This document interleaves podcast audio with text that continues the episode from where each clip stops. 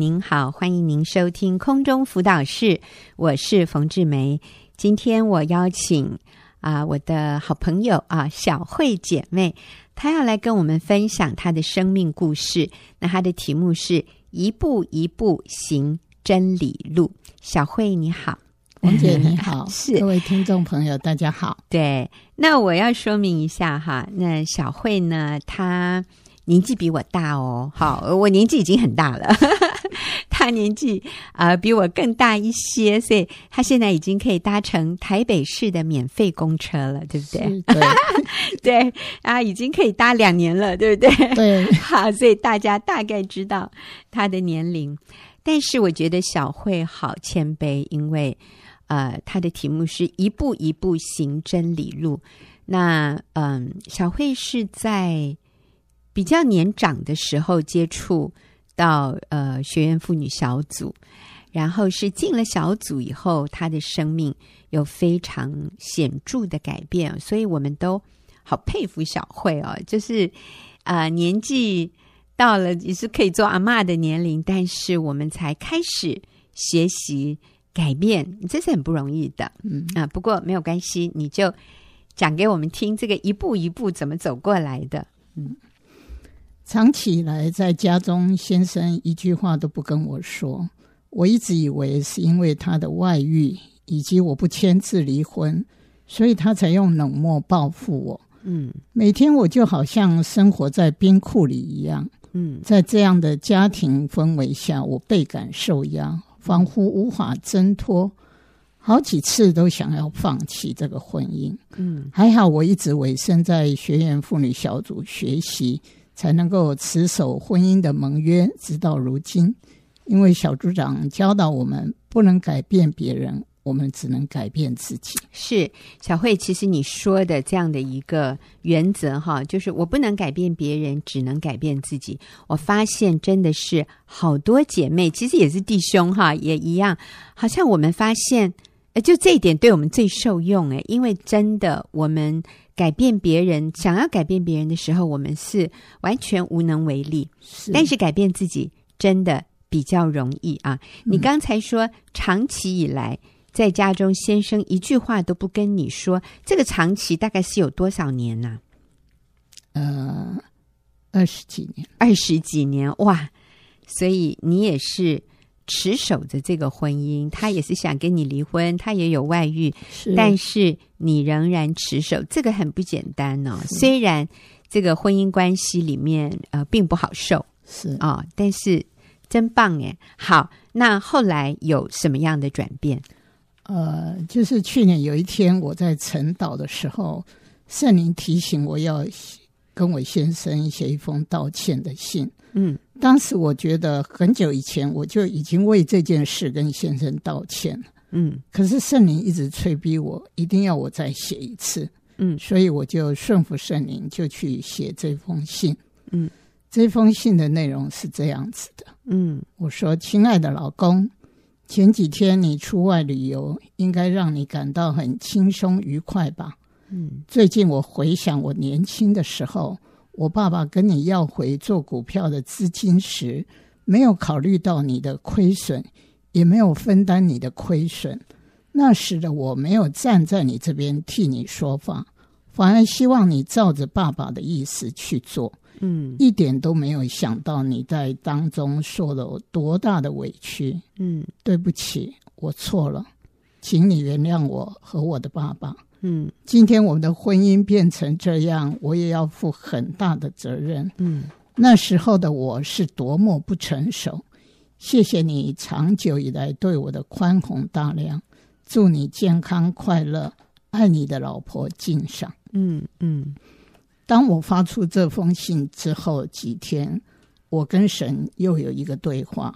我说：“神啊，我已经照你的意思去做，但是……”我先生仍然没有改变，他还是不跟我说话。嗯，但是神回答我说：“他什么时候跟你说话，是我在决定的。他若没有预备好，他只会说出伤害你的话。嗯，因为我爱你，我不希望你因着这个期待又再次的受伤。于是我就不再期待我先生跟我说话。是有的时候，我们做一件对的事情的时候，我们就说：“上帝啊，我已经做了。”那怎么对方都没有反应？怎么我都没有看到你祝福我？我都没有看到你做工？是。但是我觉得上帝给的回答真好诶，上帝说他什么时候跟你讲话，那是我决定，哈哈，不是你决定。是啊，而且他还没有预备好。他现在如果跟你讲什么话，只会伤害你，所以我还叫他现在闭嘴，不要讲比较好。等到有一天他预备好了，他自然会。开口对你说话，而且那个时候他说的话是让你听了很舒服的，是不是？是。感谢主，嗯。同时，因为我发出这封信，我也放下多年以来，我总是认为我先生应该跟我道歉，我觉得他欠我一个道歉，嗯。然后还有就是他都不给我生活费，我里面是很多的苦读跟埋怨，嗯。可是因为我写这封信。我的心就自由了，嗯，我里面是充满神的平安跟喜乐。我我也发现我先的表情不再那么紧绷，嗯，他脸部的肌肉也放松许多，柔和了许多，是。因此我也比较不害怕跟他说话，嗯。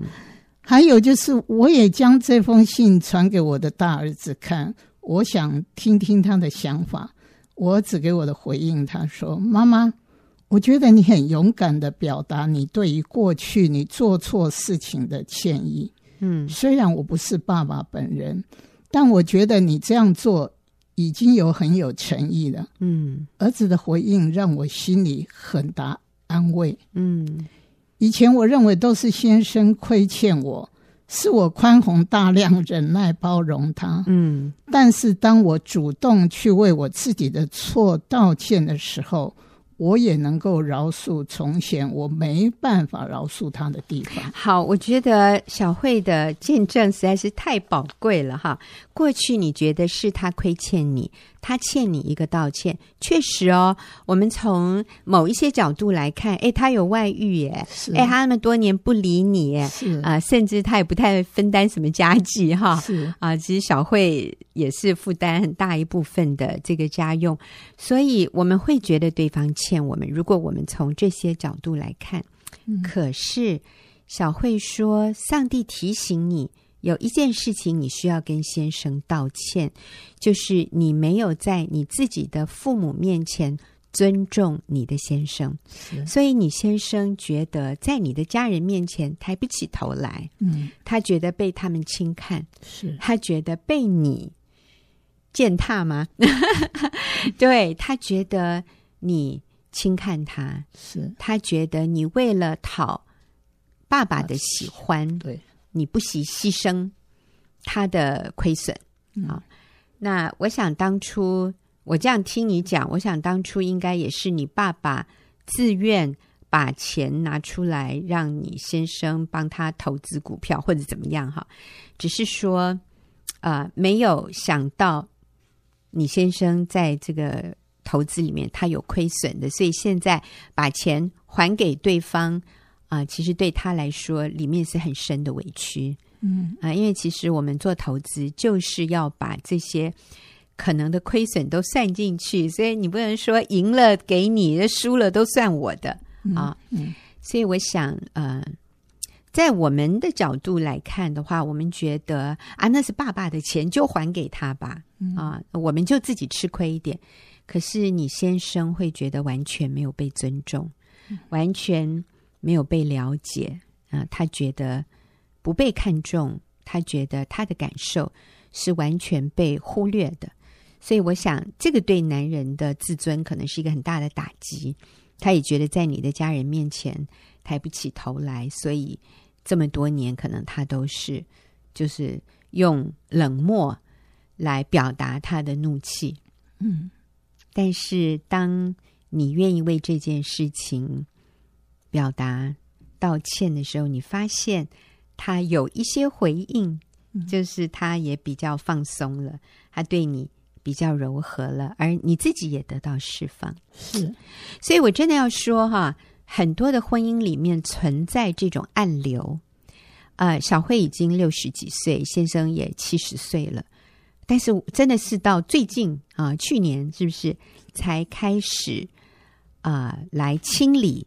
关系里面的这些障碍，嗯，那我想，呃，不管你结婚多久多长，我们都需要来检视一下，在婚姻里面，我们是不是仍然有一些，呃，藏在这个橱柜角落里面的一些黑暗的地方，我们我们没有去处理啊，呃，但是那个造成我们之间很僵硬的关系。是，那可能我们需要做的也是向对方道歉。是，我相信这个会带你们。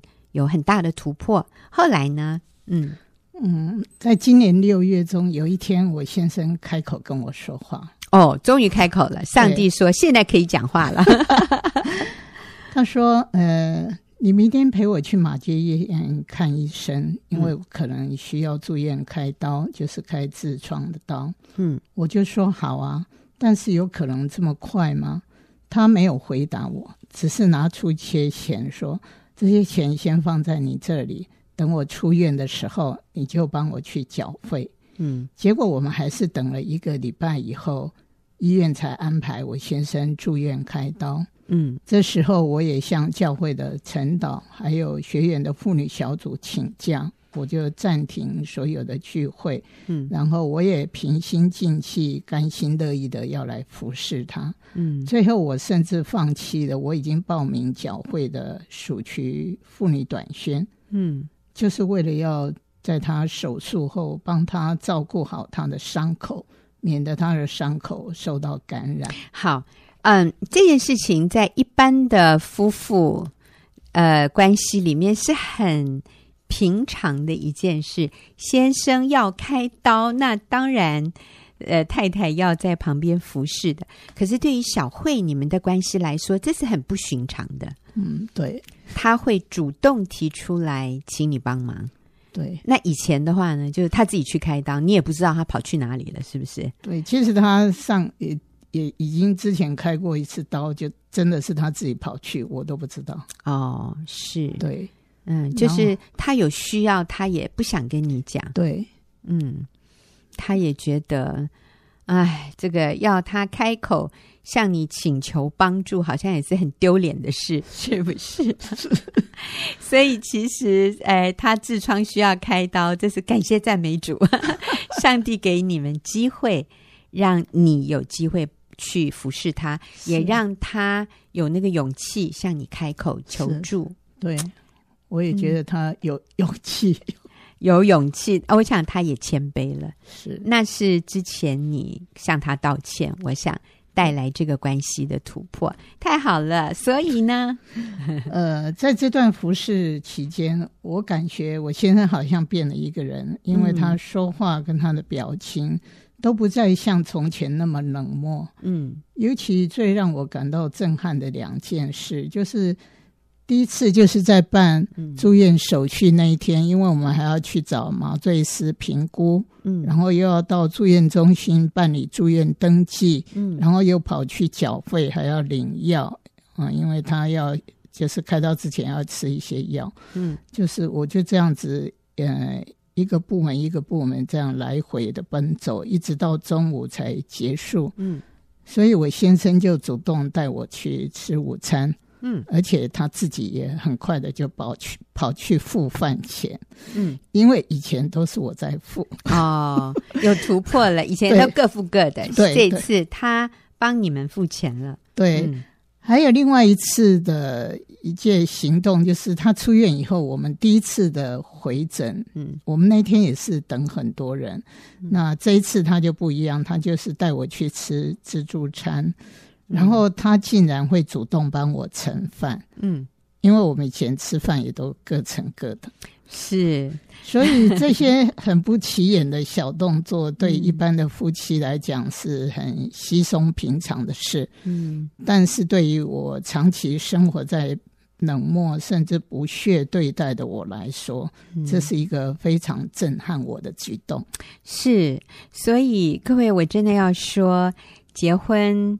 有没有四十年？可能有了。再过两，再明年就四十年，明年就四十年。所以结婚三十九年还是可以有突破的。嗯，不管过去的关系如何的冷冰，如何的呃没有两个人没有互动，但是只要有一方愿意改变，我觉得你就是那一方喽。不管你今天是先生还是太太，你听到这样的一个内容，我相信就是上帝在提醒你，你可以主动的谦卑下来，去带来改变。你先试出善意嘛，你就先道歉嘛，你就先讲一句浪漫一点的话嘛，啊，先放下你的尊严。呃，我相信对方他就有下台阶。这会一点一点的把以前那个那个冰山就慢慢慢慢溶解啊，是可能的。嗯，好，那其实小慧还做了一件很伟大的事，哎，你再跟我们说。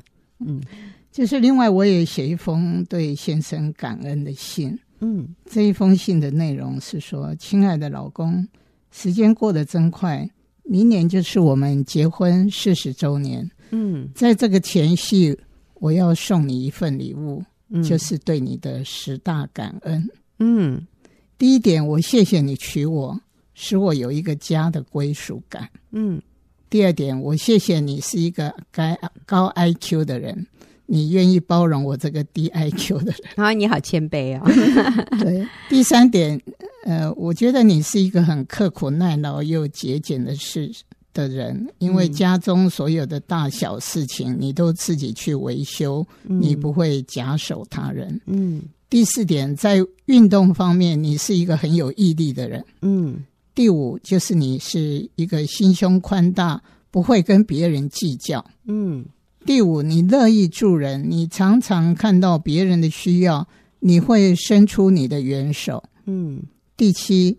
你在家事上，你常常补足我做不到的地方。嗯，第八点，你是一个爱孩子的好爸爸。嗯，因为当孩子有困难的时候，你都愿意去帮助他们。嗯，第九，我觉得你很有责任感。嗯，因为你辛苦工作，让我跟孩子都有一个属于我们自己的房子。嗯，第十，你没有离开我，你每天都跟我作伴。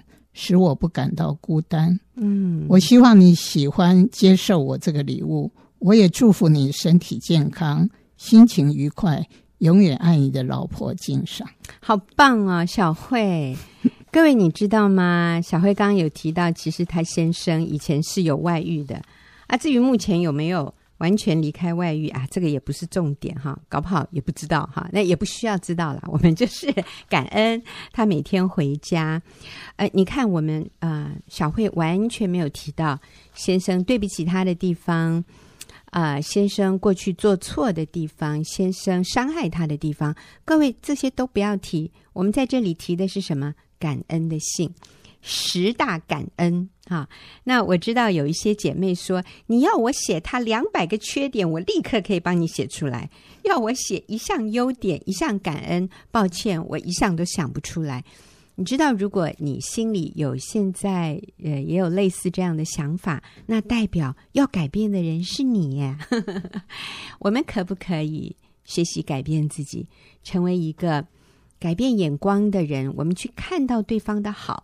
去看到他做的对、做的好的地方，而不是把焦点一直放在他对不起我的地方。他曾经怎么伤害我？他欠我一个道歉。哎，对呀，他伤害你两百次，可是如果你伤害他两次，你愿不愿意为那两个错去道歉？我觉得这就是小慧示范的，他愿意先为自己的那两个错去道歉，就带来他们关系很大的翻转。那呃，他前面提到，连他的呃，现在已经做爸爸的儿子啊，对，对他的儿子看了妈妈这样的一个对爸爸的表示，儿子很感动。儿子也说：“我相信爸爸一定很感动啊，虽然爸爸可能说不出来。我想这个也是给孩子一个很好的榜样，让孩子看到说，你知道爸爸妈妈可以和好，所以我的婚姻也很有盼望。”妈妈是一个好榜样，就是啊、呃，为自己的错去道歉，去负起责任。我相信这个也给孩子很大的安慰，很大的安全感。我相信你的儿子好敬佩你，你的儿子好感谢你，愿意向他的父亲，他也知道他的父亲不完美，但是看到妈妈愿意这样谦卑自己，舍己，向这个不配得到感恩的爸爸，好表达这样的道歉和感恩。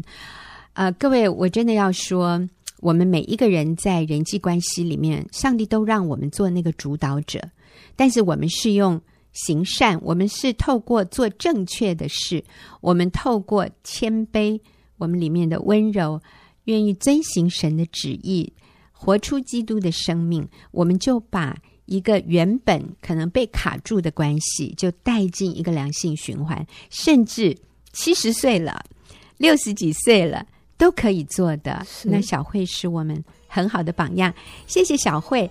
那我们休息一会儿啊，继续就进入问题解答的时间。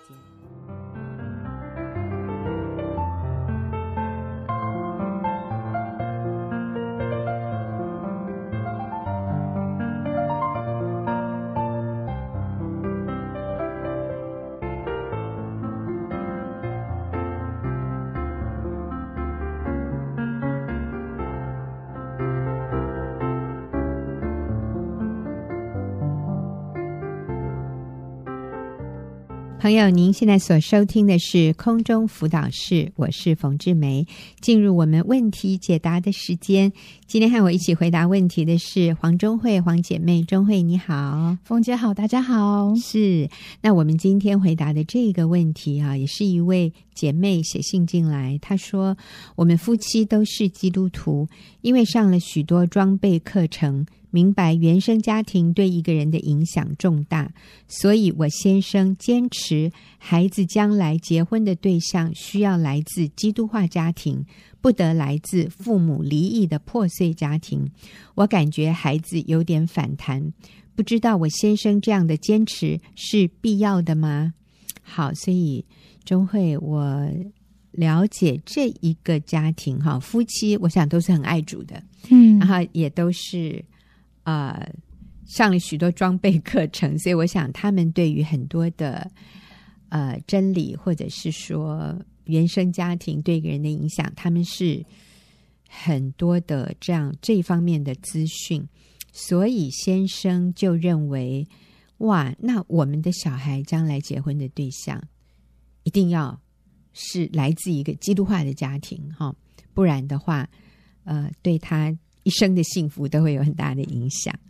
那这个太太就来信问说：“我先生这样的坚持是必要的吗？”因为他感觉到小孩子已经有点反弹了哈。那我在想，嗯，其实这是一个很现实的问题，因为现在破碎的婚姻越来越多，你要找到一个没有离婚的，然后还要父母双方都是基督徒的，我觉得这样的。家庭几率很、呃、对对很小，还 比较小。那呃，那有有可能哈，他这里说孩子有一点反弹，可能孩子身边的朋友呃，能够符合这样条件的也不多啊，所以可能孩子里面觉得爸爸你你太有偏见了哈，嗯、你你这样要求太高，所以这个妈妈问说，他这样的坚持是必要的吗？嗯。我我觉得这个呃写信求问的姐妹是非常爱孩子的哈，嗯，就是她也观察到，就孩子的反弹跟这个不可能性哈，就是几率很小 这样。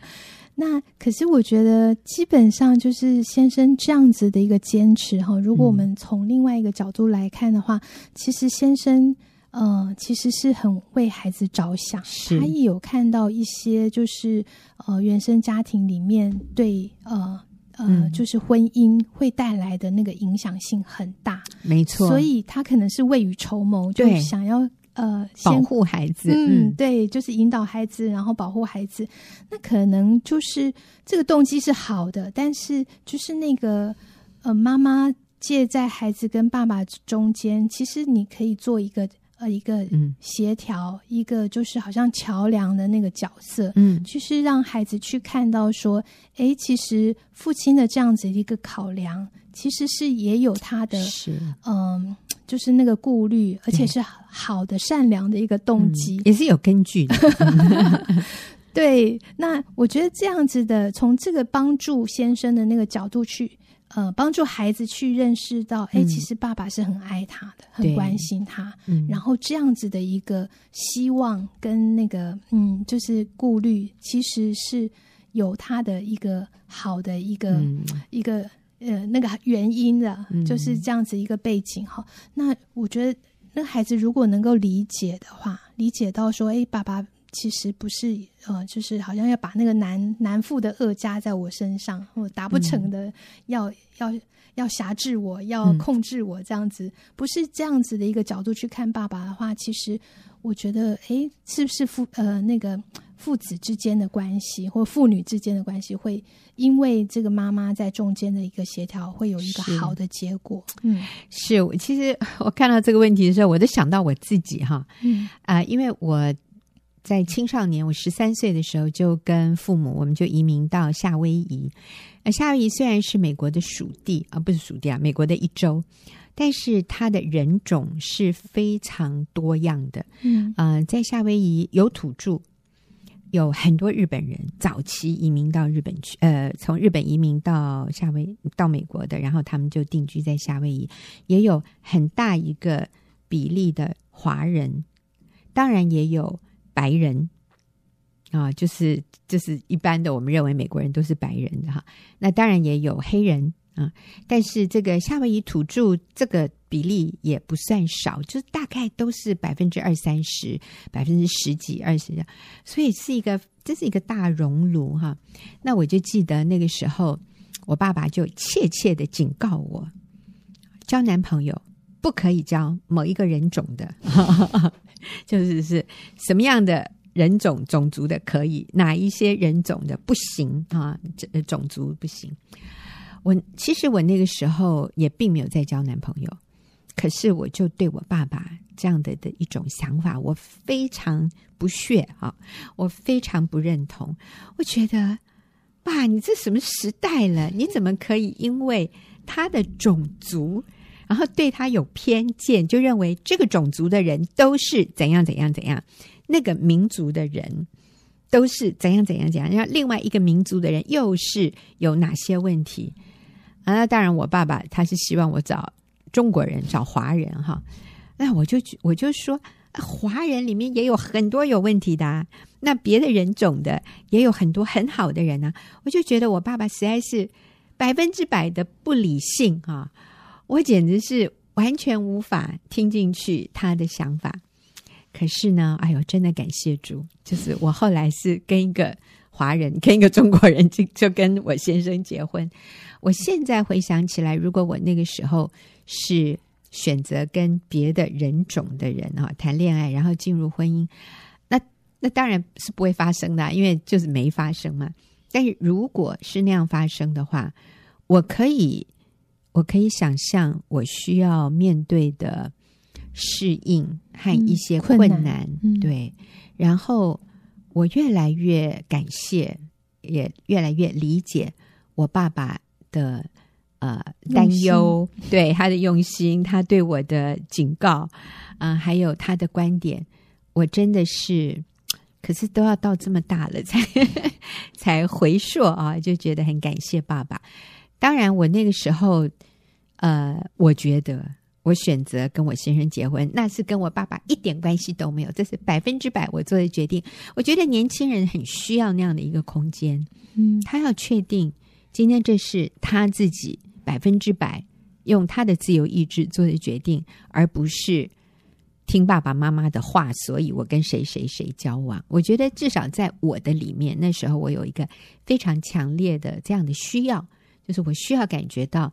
这是我可以独立、有自由、有空间做的决定。虽然最后我做做的决定，呃，也是跟父母的期待没有相差太多，可是我需要有那个空间和那个自由，知道说这是百分之百我的决定。那也因此，我能够为我的决定负百分之百的责任。嗯。所以，当有一天如果婚姻不那么幸福快乐，我不会怪爸爸妈妈，我不会怨天尤人，我会说好，这是我自己选择的，那我要来面对。我觉得这个这个对我是很重要的。所以，啊、我们回到这个问题哈，呃，固然爸爸的想法，甚至妈妈的想法，可能都是完全合乎真理、完全正确，但是我们不能忽略一个重点，就是当你的孩子成年以后，他需要那个空间，他需要那个自由。啊、呃，确定他所做的决定是百分之百出于他自己的自由意志，嗯、否则这个孩子里面就会有很多的纠结跟父母的纠葛。呃，他想要独立，但他又觉得没有被允许可以完全独立。那我想，这个是父母需要拿捏的一个非常。呃，非常不容易找到平衡的点，但是我们需要有这样的一个一个意识，我们需要知道孩子他的自由意志是需要被尊重的，是就是尊重孩子有那个自由选择的空间。嗯，我觉得就是呃，我们也需要去同理孩子的一个感受，就像刚刚冯姐讲的哈，就是需要去呃。尊重他，他有自己选择的一个空间，这样。然后，嗯、呃，你同理他的感受，不是让他觉得好像是被勉强或是被辖制的哈、嗯。那我觉得父母亲对待成年子女的一个态度，就是我关心，但是我不是插手介入你。哈、嗯，关心但不是介入。介入对，我觉得这个是一个很重要的，让让呃那个关系是一个一个。健康的一个关系，而不是挟制、嗯。你就是要听我的，这样、嗯、不是挟制，也不是一种掌控。对，就是我关心，但是我尊重。嗯，嗯好不容易哦。也 千万不要因为这样子一个议题就破坏彼此的关系。就是、嗯、哦，那就是父子都不讲话，或者是觉得哦，呃，张力很大，就没有办法沟通。这样反而是就是如果。呃，平常我们可以跟子女都有很好的一个关系，嗯。嗯、然后你你其实你的建议他是可以当做参考的，是，但嗯、呃，他也会比较尊重说，哎，这是爸爸其实是为我的最高利益在着想，然后他就他的经验，他给我这样子的一个建议跟看法，嗯、那我觉得彼此就会呃尊重那个界限，也会感激，嗯，好，那。呃，另外一个部分呢，我觉得做妻子的这个妈妈，她其实可以做的就是说，她可以肯定先生，嗯，就是哦，你真的好爱孩子哦，你好关心孩子哦，嗯，你愿意把一切你所知道的最好的给孩子哈，嗯，哦，那就是。你你肯定他，而不是就是说，哎，你这样子，嗯、你这样子他会反感呢。